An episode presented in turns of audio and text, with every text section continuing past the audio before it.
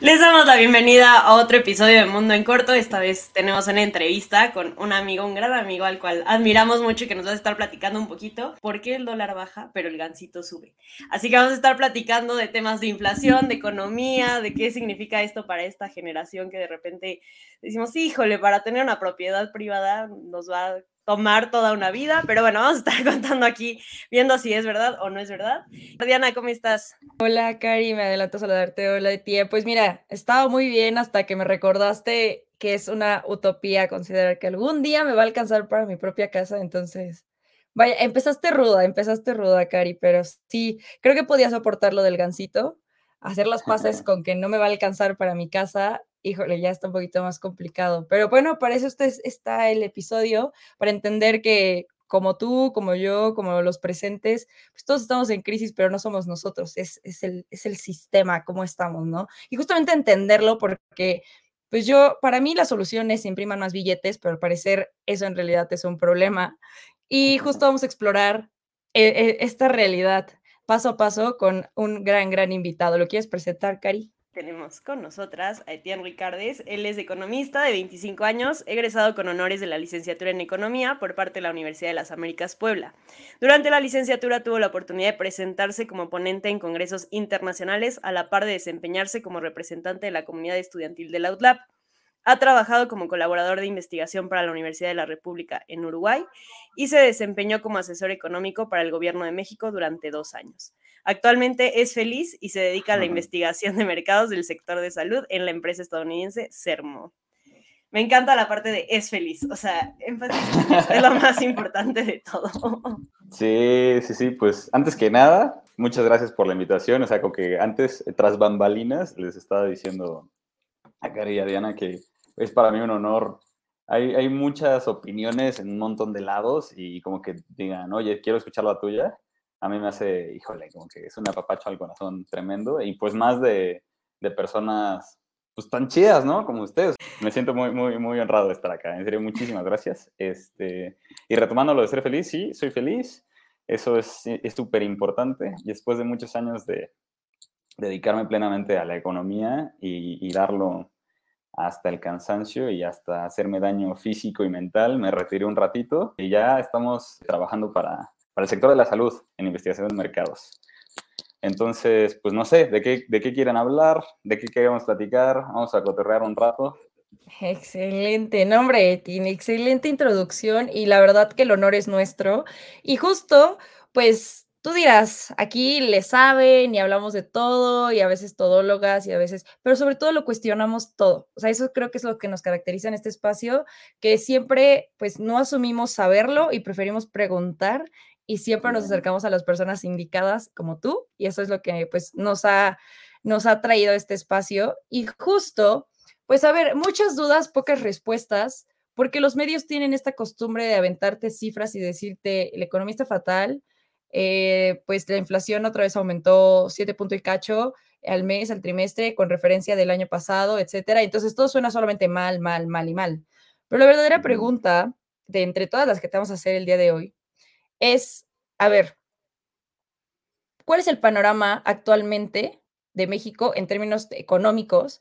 Porque nos dijeron que el dólar está a la baja y entonces eso nos sonó a que la economía se está fortaleciendo o que el peso está, está mejor e incluso pues le echaron porras a AMLO, ¿no? De que, wow, desde hace un montón no se veía el dólar por debajo de los 20 pesos, ¿no? y pues decimos, wow, pues tan mal no vamos. Y luego vas a la tiendita y en serio los gansitos están caros y el nito, pues ya, ya no está en 5 pesos. Y digo, yo le decía a Cari ayer, justamente, le digo, güey, yo todavía voy a la tortillería y pido 10 pesos de tortillas. Yo sé que no me dan lo mismo, pero prefiero pedir solamente los mismos 10 pesos y quejarme de que ahí me están dando menos a tener que pagar los 20 que ya cuesta el kilo. Pero esa es mi duda, ¿no? ¿Por qué de repente nos dicen el dólar va bien, compren dólares, pero la realidad es que ya no nos alcanza para la canasta básica? Sí, bueno, es que ahí hay muchas cosas, ¿no? O sea, como que vamos a desmenuzar un poquito la, la pregunta, porque esencialmente, ¿cómo es el panorama hoy en México? O sea, económico, macro, así visto desde 30 mil pies de altura, o sea, no, no, no enfocándonos en la miscelánea, sino como desde hasta, hasta, hasta, hasta arriba pues es inflacionario, esa es una, pero pues también estábamos creciendo en términos del PIB, ¿no? O sea, pues la pandemia fue un bache gigante, ¿no? Y ¿qué pasa? Que pues, todo lo que sube tiene que bajar. Entonces, si hay un bache gigante y empiezan a haber despidos masivos, como fue en la pandemia, y empieza a haber así como que todo este panorama feo, que realmente lo vivimos, lo que va a pasar cuando reactivan las, las actividades económicas después de la pandemia es que empiezan a recontratar gente, empiezan a producir más este, automóviles, ¿no? Por ejemplo, que fue algo que pues decreció con la pandemia. Si regresa la, gente a trabajar, pues empieza a haber más dinero, empiezan a, crecer más y pues está bien porque hay más empleos, ¿no? Estaba, estaba checando el dato de, de la tasa de desempleo hoy, en este instante, el dato más reciente, que es el de 2022, y de hecho estamos mejor que, que, que niveles prepandemia. La, la población económicamente activa, esa proporción ya es, estamos mejor, ¿no? O sea, ya hay gente, mm, ya hay más gente empleada de la que todavía puede trabajar, de lo que antes eh, de la pandemia había. Entonces, siento que ese es un buen indicador, porque empleos hay más, pero está esta parte que decíamos de la inflación y que tal cual tú lo dices muy bien, o sea, vas a, la tiendita y te alcanza para menos. Estamos creciendo, sí, el PIB va mejor, hay menos desempleo también, eso está increíble, pero alcanza para menos.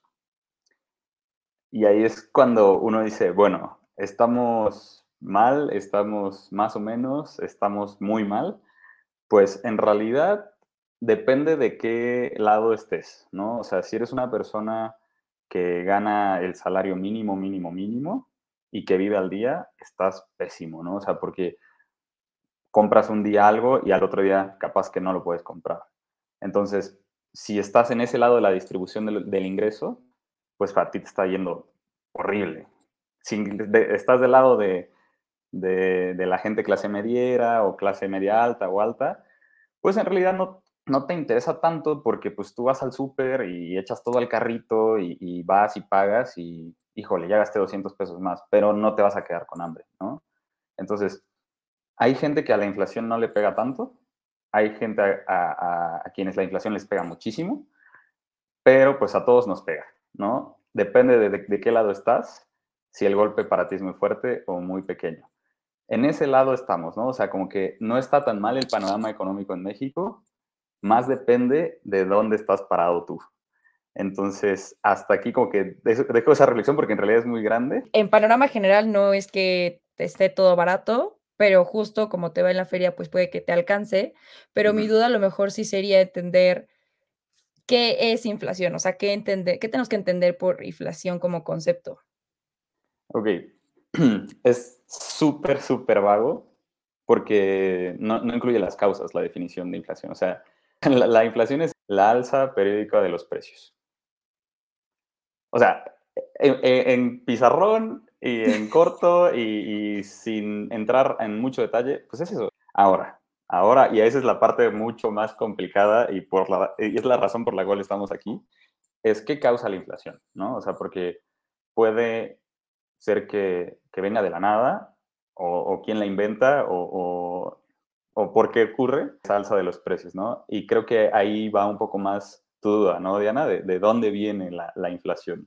¿Quién imprime inflación, no? y mira, hay muchas causas que, que podrían acontecer y voy a decir la que yo creo que es la razón de la inflación que estamos viviendo ahora, pero voy a mencionar así como las teóricas y después aterrizo a, la que yo creo que es la que estamos viendo. La, una de las causas de la inflación es la, demanda, ¿no? O sea, imagínate que tú estás en la fila de las tortillas y la tortillera está sacando tortillas así como loca, pero de repente ve que hay 20 personas en la fila y de repente ve que llegan otras 20 y otras 20 y ya tiene 100 personas y solo le alcanza para hacer 100 kilos de tortillas. ¿Qué va a hacer? Pues va a decir, ni modo, o sea, si llegan otras 20, no, no, no les voy a poder dar este, tortillas. Me voy a acabar mis recursos, pero además estoy viendo que mucha gente quiere tortillas. ¿Qué voy a hacer? Pues le voy a subir el precio. Entonces es como que una, una decisión muy unilateral, derivada de decisiones individuales de personas en el mundo real que podría estar causando la inflación, ¿no? Este, hacía muchos años era de locos comprarse un carro, o sea, era de locos. Cuando mis abuelos se compraron el primer carro fue como, estamos del otro lado, ¿no? Ya después mis papás, que igual les costó, cuando compraron su primer carro fue, uff, ya estamos lográndolo. A nuestra generación no la veo muy sencilla, pero una generación antecito de la nuestra tenía muchas facilidades del crédito y, ya era mucho más sencillo tener carros. Por eso vemos un montón de carros en la Ciudad de México, acá en Puebla, en Veracruz. ¿Por qué? Porque fue mucho más sencillo. Entonces, la demanda alta de bienes y servicios puede provocar la. Esa es una de las posibles causas. Otra, este, que también es muy general y que es la que yo creo que, está causando la inflación que estamos viendo hoy en día, es la escasez. Una de las razones, o más bien una de las cosas que causó la pandemia fue escasez de cosas. O sea, el sector automotriz dijo, vamos a parar la producción de autos. El sector de los microchips, que hasta el día de hoy estamos viendo que hay escasez de microchips, dijeron, vamos a, disminuir la, producción de microchips, primero por la pandemia y después por la escasez de recursos este, naturales pues ¿qué hace? Que ya en vez de producir 100 coches antes, ahora tú produces 50, 30. Y regresando al ejemplo de las tortillas, si la doñita ya no tiene los 100 kilos de tortillas y ahora tiene 30, ponerles el precio que casi, casi digas, quien en serio lo quiere, lo va a pagar. Entonces, la escasez es muy difícil probarlo empíricamente. Yo sí creo que la escasez es lo que hoy por hoy nos está haciendo este, vivir la inflación que estamos viviendo. Obviamente, esa escasez a su vez tiene muchas razones, ¿no? O sea, la guerra Rusia contra Estados Unidos y el precio de los combustibles, lo de los microchips que estaba comentando.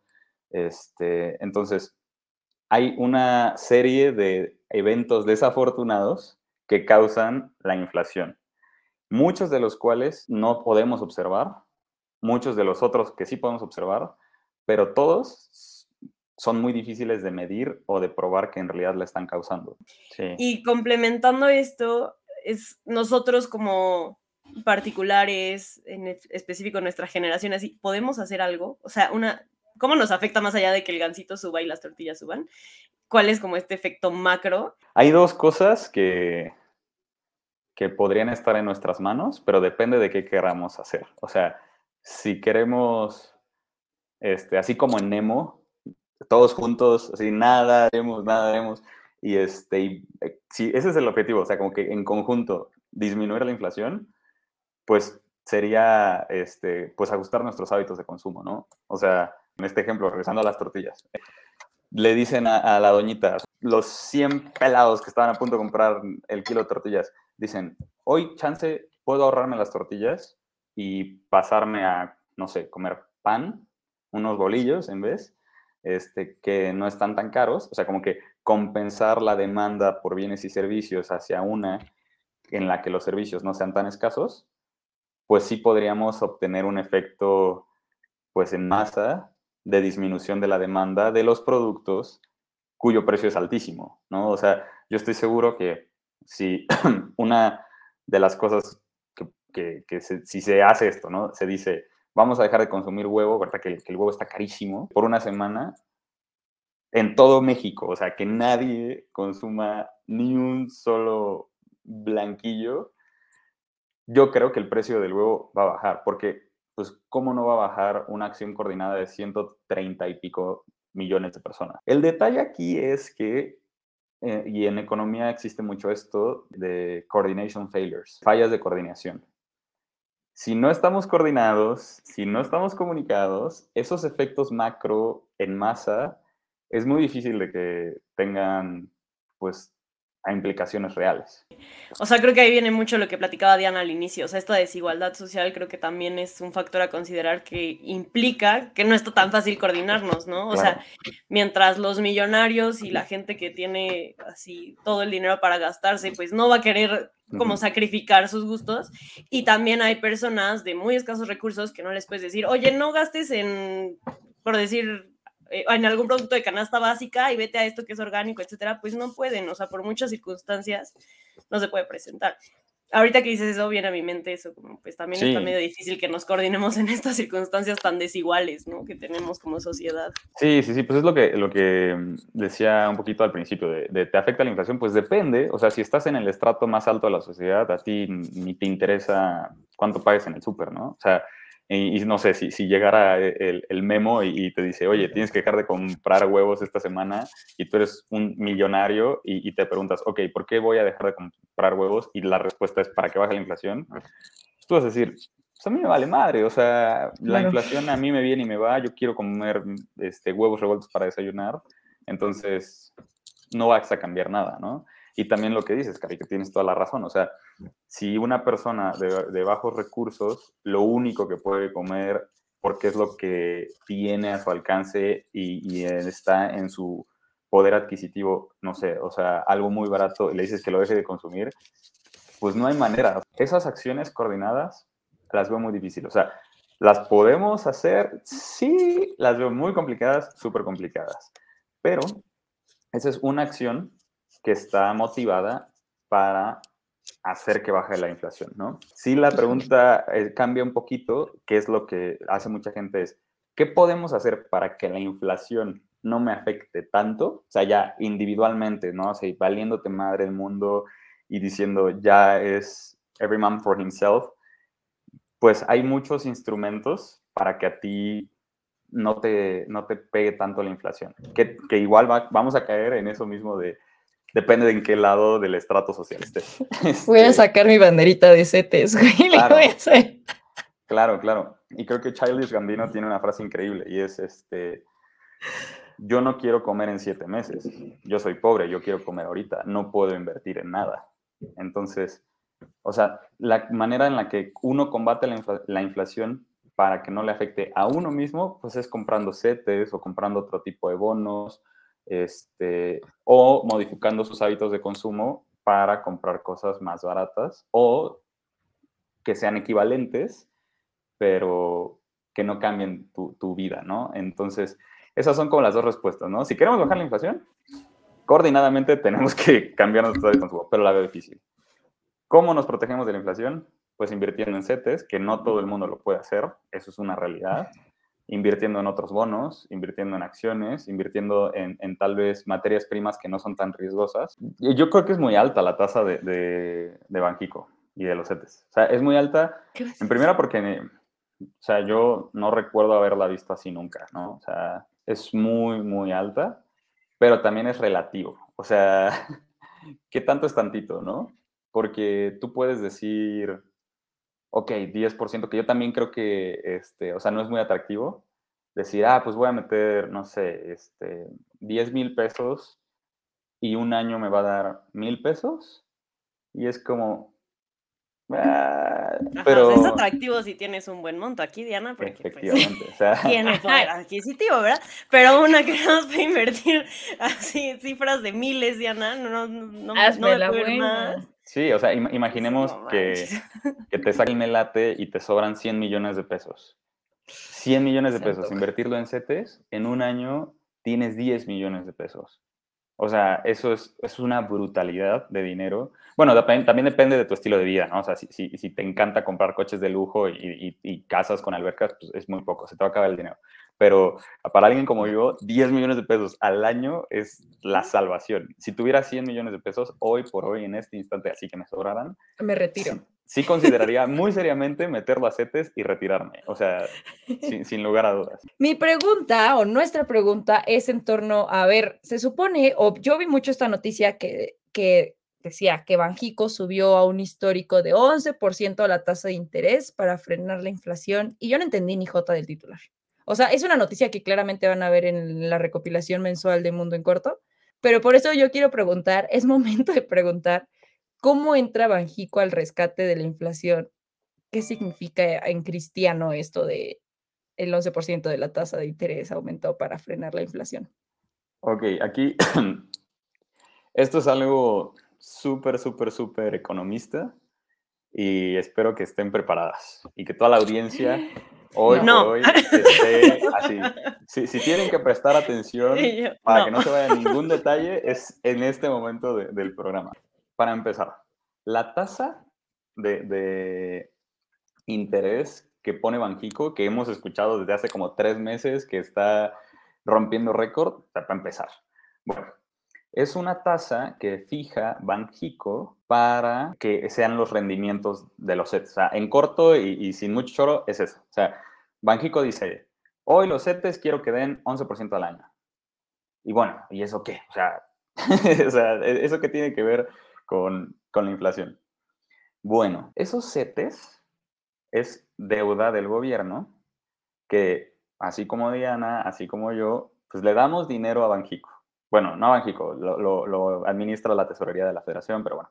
Compramos CETES, le estamos prestando dinero al gobierno a una tasa del 11%.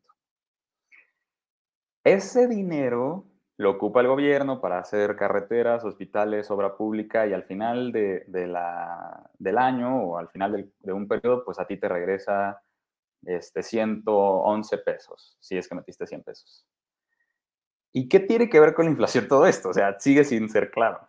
Bueno, cuando Banjico dice, el gobierno va a pedir prestado dinero y va a pagar 11% de rendimiento, hace que los bancos comerciales, o sea, Citibanamex, HCBC, Banorte, no sé cuántos más haya, ajusten las tasas a la que prestan esos bancos a un nivel más alto que la de Banjico.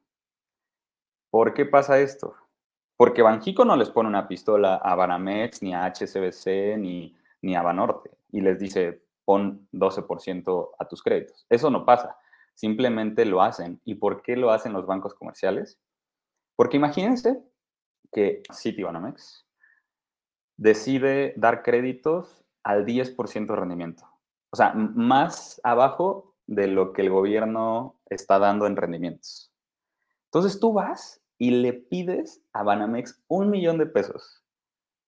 Y Banamex te lo da. Y Banamex te dice, hey, ese millón de pesos me lo vas a regresar de aquí a un año, pero con 10% de reintereses. Porque yo te lo estoy prestando al 10%. Entonces, ¿qué haces tú? Porque tú eres un genio o una genio como Diana, que está invirtiendo en CETES. pues tú agarras ese dinero, ese, millón de pesos que te dio Banamex, y lo metes en CETES. ¿Qué va a pasar al, final del año? Que CETES te va a regresar un millón ciento once mil, ¿no? Entonces, tú le regresas a Banamex un millón cien. Y ya tuviste un diferencial de ganancia. Es por eso que una vez que Banjico dice, van a ser 11%, Banamex, HXDC, Banorte, quienes sean, te prestamos dinero pero al 12%. O te prestamos dinero al 18%, o te prestamos dinero al 20 y pico por ciento, para que no haya genios que le pidan prestado dinero a Banamex y lo metan a CETES haciendo algo que se llama arbitraje. Esa es la razón por la cual los bancos comerciales suben sus tasas después de que Banjico, los bancos tienen muy controlado eso. Pero a ver, entonces en corto, ¿es bueno que Banjico haya subido la tasa de interés más allá de los CETES? Ese es un debate muy duro, porque, y ahorita viene la parte final de la historia. Recordemos que todo esto, todo este cuento que les estoy haciendo es para ver cómo es que Banjico controla la inflación. Ajá. O sea, les acabo de hablar de, de, Banamex y de los créditos y de todo y de la Pero, ¿qué tiene que ver con la inflación? O sea, seguimos sin saber hasta dónde llega la inflación en este asunto. La inflación llega porque la tasa de interés de Banjico sube. Las de los bancos comerciales suben. ¿Qué pasa?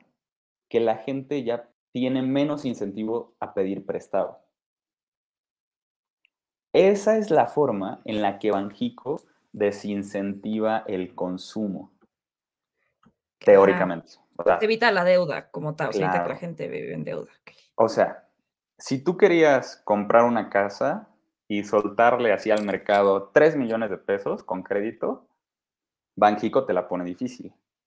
Y te dice, te va a salir un poquillo más caro comprar esa casa y meterle 3 millones de pesos a la economía. Porque, recordemos, cuando tú demandas más bienes y servicios, los precios de esos bienes y servicios tienden a aumentar. Entonces, lo que está haciendo Banjico con la tasa de interés está queriendo como que mitigar ese consumo, como que te está diciendo, güey, no compres cosas, no pidas prestado, mejor ese dinero que tú vas a meterle a la economía y vas a hacer que circule y vas a comprar y más y más y más y vas a hacer que la inflación estalle, no lo hagas. O sea, te estamos diciendo que porfa no lo hagas, mejor mete tu dinero a CETES. Pero, incluso si no lo quieres meter a CETES, la parte de el crédito de los bancos como Banamex ya va a ser más costoso. Entonces, como que el, Banjico con la tasa de interés te está diciendo, consume menos y además invierte. O sea, son dos cosas con las que Banjico combate la inflación a través de la tasa de interés. Y las repito, es incentivando la inversión y desincentivando el consumo. Es ahí donde todo este chorro llega a la conclusión de cómo o por qué o cuál es la razón de que Banjico controle la inflación a través de la tasa de interés. El objetivo de Banjico es controlar la inflación. O sea, como que pasa a segundo plano la emisión de monedas y billetes, pasa a segundo plano como que los empleos que están en esa misma institución. O sea, si Banjico pudiera correr a todos y, controlar solo la inflación sin ningún empleado, pues lo haría, porque eso es como que su misión, su objetivo. O sea, Banjico está creado para eso. O sea, bueno, de hecho cualquier banco central, ¿no? De cualquier país, como que mitigar la inflación. ¿Cuál es la herramienta que tiene para eso? La tasa de interés. ¿Tiene otras herramientas? No. Banjico solo mueve la tasa de interés, para arriba o para abajo. Y es casi, casi que, que lo único que hacen. Obviamente, lo o sea, tienen modelos económicos, econométricos, macroeconométricos, microeconométricos para determinar cuánto sube y cuánto baja. Es, ahora, regresando ya a la pregunta, ¿es bueno o es malo? Es bueno para mitigar la inflación, pero en, en un mediano largo plazo puede llegar a ser malo. ¿Y en qué momento es malo? Cuando en una economía tú bajas el consumo, estás generando un poco de recesión. Oh. Entonces, como que hay un trade-off, hay, hay, una disyuntiva. Banjico te dice, hey, no consumas, pero vivimos en una sociedad capitalista que se mueve a través de las transacciones y el crecimiento económico se da a través del consumo. Es como, ok, ok, ok. Tú me estás diciendo que no consuma, pero queremos crecer económicamente, queremos que haya empleos. ¿Para dónde vamos entonces? Entonces, esa es, una labor muy difícil, la que tiene Banjico. Es no pasarse, porque si se pasa genera una, recesión económica muy fea. Tampoco subirle poquito a la tasa de, interés, porque si no, no va a controlar la inflación. Entonces, o sea, con que si solo tuvieras que controlar la inflación y no hubiera ninguna consecuencia subiendo las tasas de interés, Banjico la subiría al mil por ciento, pero la consecuencia es que puede generar una recesión. Entonces, ¿es bueno? Sí, porque está queriendo controlar la inflación, pero puede ser no tan bueno porque puede generar una recesión muy fea.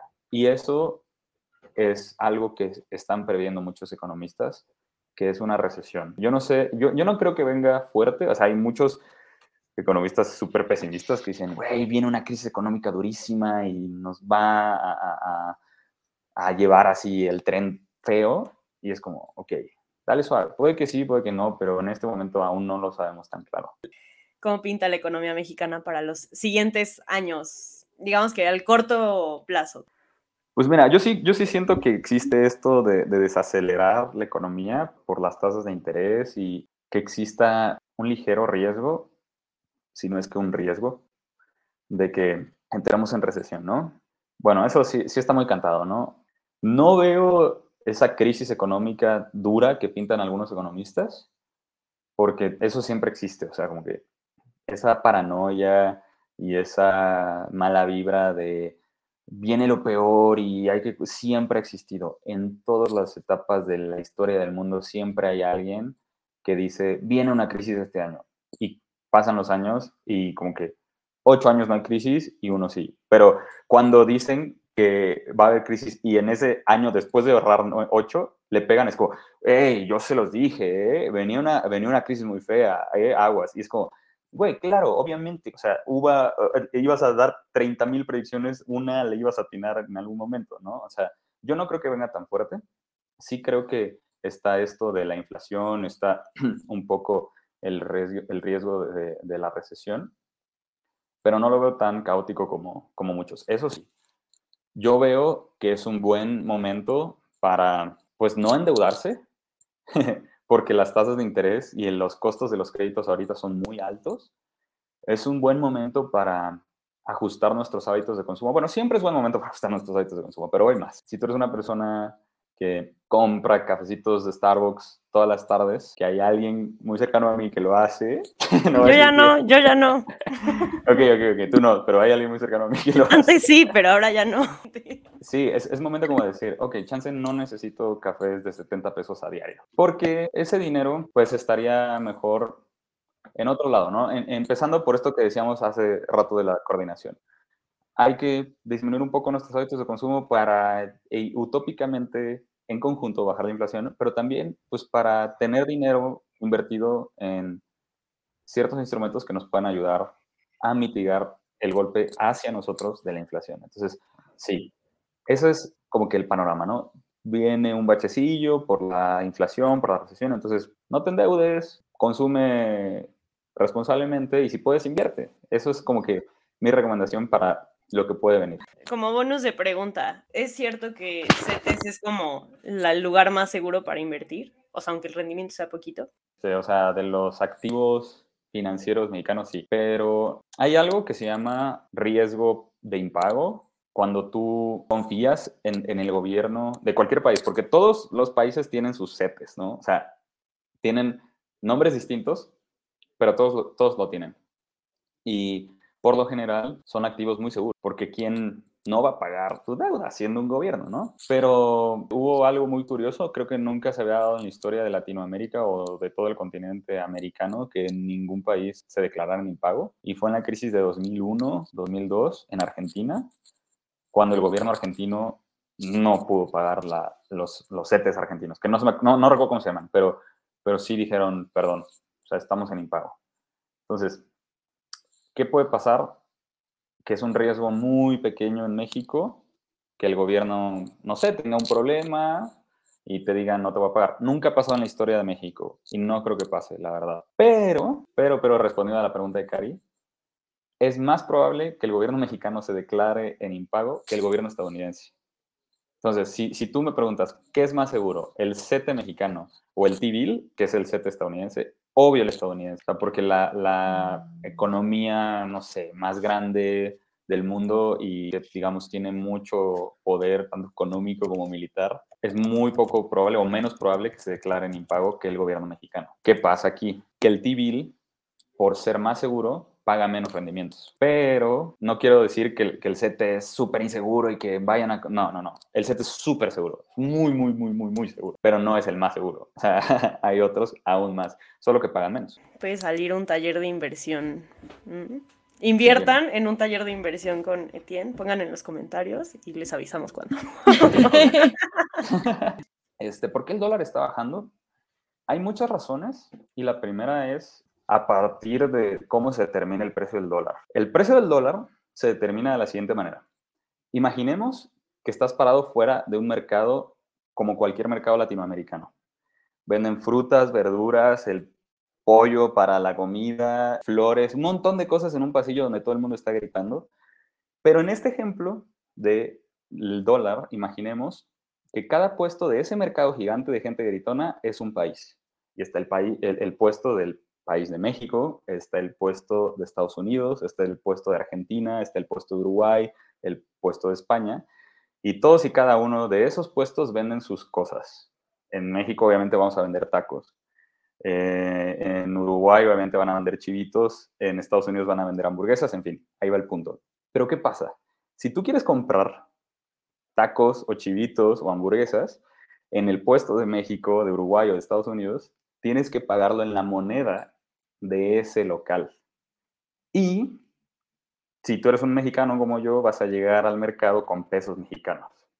Vas a llegar al stand de Estados Unidos y vas a pedir una hamburguesa y te van a decir, yo no acepto ese dinero. Ve con el señor de la entrada. E imaginemos en este mercado que el señor de la entrada es una persona que está en una casa de divisas. Ese señor de la entrada, que tiene una, una casa de divisas, es el, el mercado internacional de divisas. Tú vas con ese señor y le dices, señor, quiero que me cambies estos pesos por dólares y el señor te los va a cambiar. ¿Cómo se determina el precio del dólar? Pues ese señor de lo determina. Si ese señor ve muchos mexicanos pidiendo dólares, va a decir, ok, el precio del dólar respecto al peso mexicano va a subir, porque yo estoy empezando a tener muchos pesos mexicanos y me estoy quedando sin dólares. Ahora, si veo muchos estadounidenses quieren pesos mexicanos, el peso mexicano va a ser ahora más caro. Es lo que está pasando ahora. Muchos estadounidenses con sus dólares están comprando pesos. Y cuando llegan muchos dólares y quedan pocos pesos, el precio del peso sube. Hasta acá, ¿alguna duda? Sí. Ok, dime. o sea, ¿eso significa que quieren invertir en México? Esa es una de las razones por las cuales el precio del dólar está bajando. Esa es una de las razones. Y la apuntaste muy bien. Mucha gente, muchos políticos están usando el precio del dólar como objeto de propaganda y están diciendo, nuestro gobierno está haciendo las cosas muy bien, y por eso está bajando el precio del dólar. Y es como, ok, puede que sí, pero no necesariamente. Porque, ¿quién promueve la inversión extranjera? ¿Quién le dice a los chinos, a los japoneses, a los españoles, hey, vengan a invertir en México? Pues las necesidades del mercado o las oportunidades de inversión. Una de las inversiones más fuertes que está recibiendo hoy por hoy México está en la industria del nearshoring. Se dieron cuenta en especial los países de Asia, que es mucho más sencillo tener almacenes aquí en México y después mandar en camiones a Estados Unidos que tener buques que crucen el Atlántico. Y por eso están haciendo bodegas y, centros de ensamblaje aquí en México y, y es nearshoring. Pero eso no lo determinó el gobierno federal, ¿saben? Eso fue como que obra del mercado. Esa es una de las razones, y Cari la apuntó muy bien, la inversión extranjera. Si llega un japonés con yenes a querer comprar una tierra mexicana, lo tiene que hacer en pesos. Entonces el, peso se fortalece, es más carito. ¿Qué pasa con.? Y esto tiene todo que ver con lo que decíamos en la tasa de interés. La gente de Estados Unidos dice: Ok, mi T-bill me da 5%, 6%. Mejor lo invierto en México, que me da el 11% pero estoy en dólares, tengo que comprar pesos. Entonces, cuando meten ese dinero a, CETES, lo tienen que comprar en pesos. El peso se fortalece. ¿Qué pasa con la colonización de todos los latinoamericanos y mexicanos en Estados Unidos? Las remesas. Hoy por hoy somos un país remeso dependiente a más no poder. Las remesas son dólares que se pasan a pesos. Eso tampoco lo determinó el gobierno federal. Entonces, hay otras cosas, ¿no? O sea, como que buenas finanzas públicas dan cierta certeza para invertir en México, y eso sí lo hace el gobierno federal. Pero no es el gobierno federal el que determina el precio del dólar. Hay muchas razones y muchas interacciones que lo determinan. El precio del dólar está bajando, yo veo, por esas razones. Inversión extranjera por el insuring, las remesas y la tasa de interés vamos a hacer, yo creo, una segunda parte para hablar de rescisión cuando llegue el momento que ojalá no, llegue tan fuerte. No, llegue pronto. Ajá. Y pues ahí veremos, ahí veremos si hay quórum para el taller de inversiones, porque creo que es algo que en general, pues el público de Mundo en Corto valoraría bastante, ¿no? O sea, sí es algo que, que queremos aprender a hacer. Las admiro un montón, me encanta el trabajo que hace Mundo en Corto, entonces es así como pues, mi highlight del mes estar acá. Cuando gusten, pues yo, yo con gusto regreso, ¿eh? Ay, no, hombre, el gusto es nuestro. Muchísimas gracias, ti. Y este de verdad también es tu espacio si un día se te antoja. ¿Saben qué? Este tema está buenísimo. Hablemos de, adelante, por favor, este es tu, ya tu espacio. Agradecerte el tiempo una vez más, la super explicación, que no nos dejaste con la duda y súper completa la explicación, 10 de 10. Bien, muchas gracias. No, pero sí, muchísimas gracias, Etienne. Gracias a todo el público de Mundo en Corto. Como siempre, les agradecemos que se unan a estos espacios. Y pues si quedan ahí dudas pendientes, etcétera, escríbanos a nuestras redes sociales. Las compartimos con Etienne y les damos respuesta a través de, de nuestros diferentes canales, que ya saben que estamos en YouTube como arroba Mundo en Corto. Nos pueden encontrar en Instagram, en Twitter, Facebook en TikTok, que estamos subiendo también ya seguidores. Por supuesto en Spotify o en su plataforma de podcast favorita. Y pues si de este episodio aprendieron algo, que estoy segura que aprendieron muchísimas cosas, compártanlo, denle like. Gracias por acompañarnos como siempre. Y pues nada, bien, mil gracias nuevamente. Gracias Diana, como siempre. Pues acá estamos. Un abrazo, abrazo, abrazo virtual. abrazo virtual. Nos vemos.